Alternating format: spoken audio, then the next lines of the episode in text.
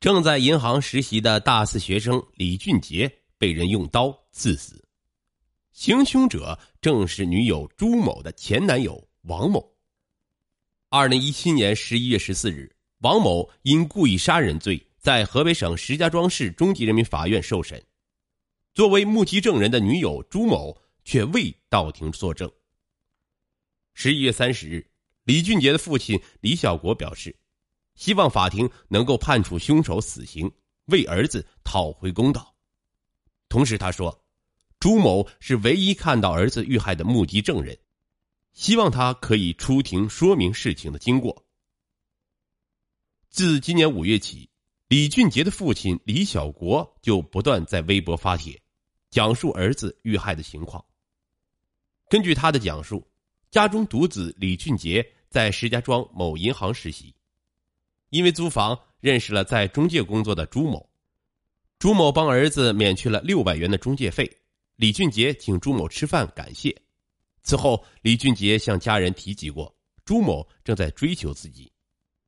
今年三月十七日，朱某搬往李俊杰的出租屋，当时李俊杰知道朱某刚刚与前男友分手。三月二十七日，李俊杰与朱某点了外卖后去上班。朱某前男友王某随后找上门，当时朱某很害怕，就用微信告诉李俊杰。李俊杰知道后便赶回到家中。根据检方起诉书指控，今年三月二十七日十时十八分，二十六岁的王某找到前女友朱某与被害人李俊杰租住的屋子，因发现朱某与他人同居而与其发生争吵，并在室内乱翻。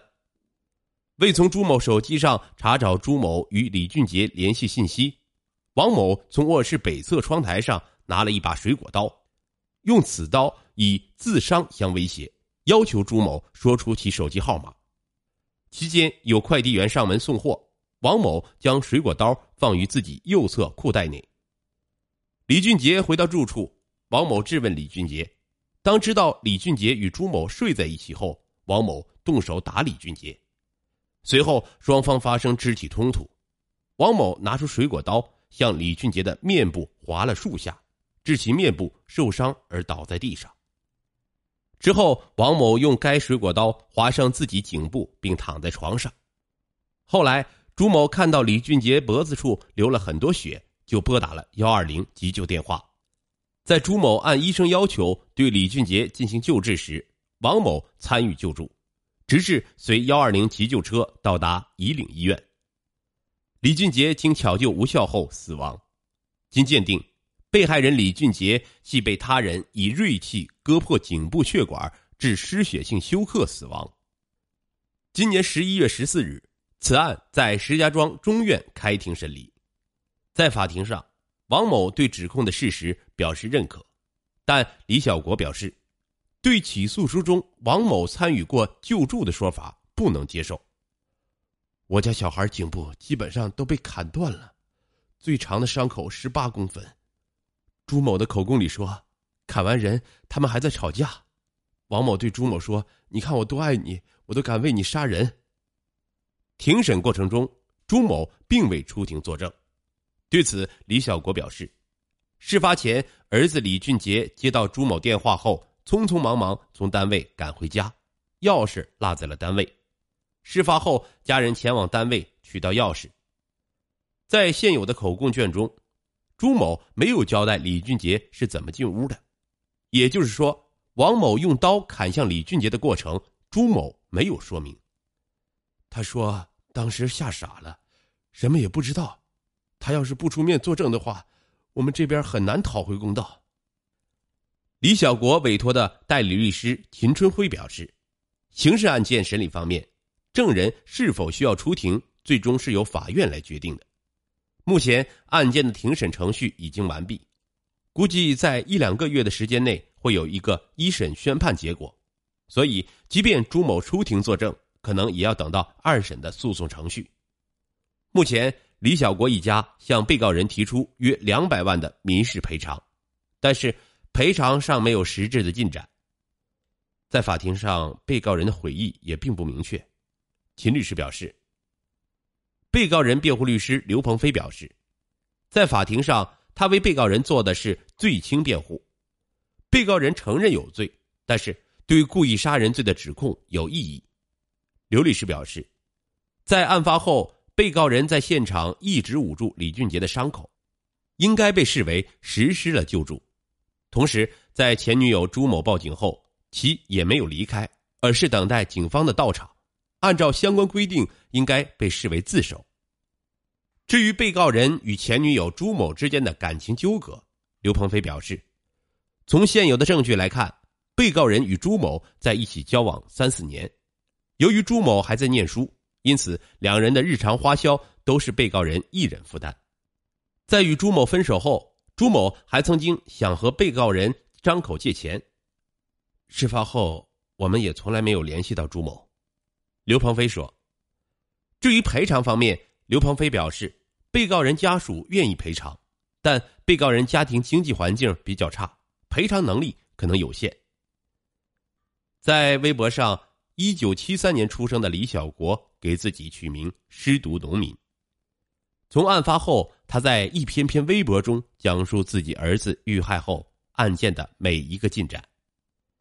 在接受采访时，他刚刚从北京回到老家。在采访的过程中提到儿子，他几次哭出声音，不能自控。儿子李俊杰是个什么样的人呢？特别孝顺，他放假回家，如果我们回家晚，他都是要等我们一起吃饭。他平时和我交流也挺多的，什么事儿都和家里商量。我们都是农民，供出这么一个大学生，现在什么希望都没了。现在家庭收入方面，主要经济来源有哪些呢？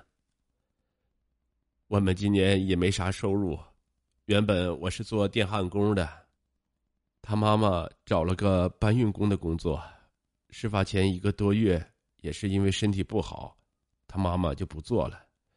事情发生后，我那个工作也不做了，身体不行，不能经常登高爬低的。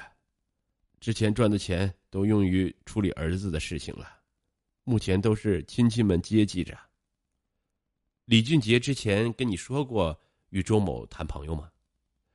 说过，开始我们不想让他找当地的，因为那样我儿子就要留到河北了。但是家里也不想干涉他太多，他打电话说那女孩追他，对他挺好的，但是也提过。说要房要车，我儿子说我们可以自己赚。事发后，被告人与你们接触过吗？没有，到现在为止，我们没有听到过一句道歉的话。现在与儿子女朋友朱某还有联系吗？出事之后，我们在五月份联系过一次，那次我跟他说，希望他出庭作证，让我跪下求他都可以。他不回我，然后再联系就找不到他了。那为什么一定希望女友朱某出庭呢？因为他隐瞒了关键事实。那天我儿子怕他出事儿赶回家里，怎么出的事儿只有他一个人看到了。但是在公安侦查的口供里，他只说看着我儿子缓缓的倒下，其他就什么都不记得了。我希望他能把我儿子怎么遇害的过程讲清楚。北京大宇律师事务所李小萌律师说，在证人是否出庭作证方面，我国刑事诉讼法一百八十七条规定，公诉人、当事人或者辩护人、诉讼代理人对证人证言有疑议，且该证人证言对案件定罪量刑有重大影响，人民法院认为证人有必要出庭作证的。证人应当出庭作证，这其中有疑义，对定罪量刑有重大影响，且法院认为必要，视为三要素，最终又落脚在法院认为有必要。从目前的报道内容看，朱某确实作为案发时重要的目击证人，一方面不能详述案发过程，另一方面又对被告人曾经施救做过证言。显然非常重要。诉讼代理人方面对其有异议，应该属于刑讼法规定的应当出庭的情况。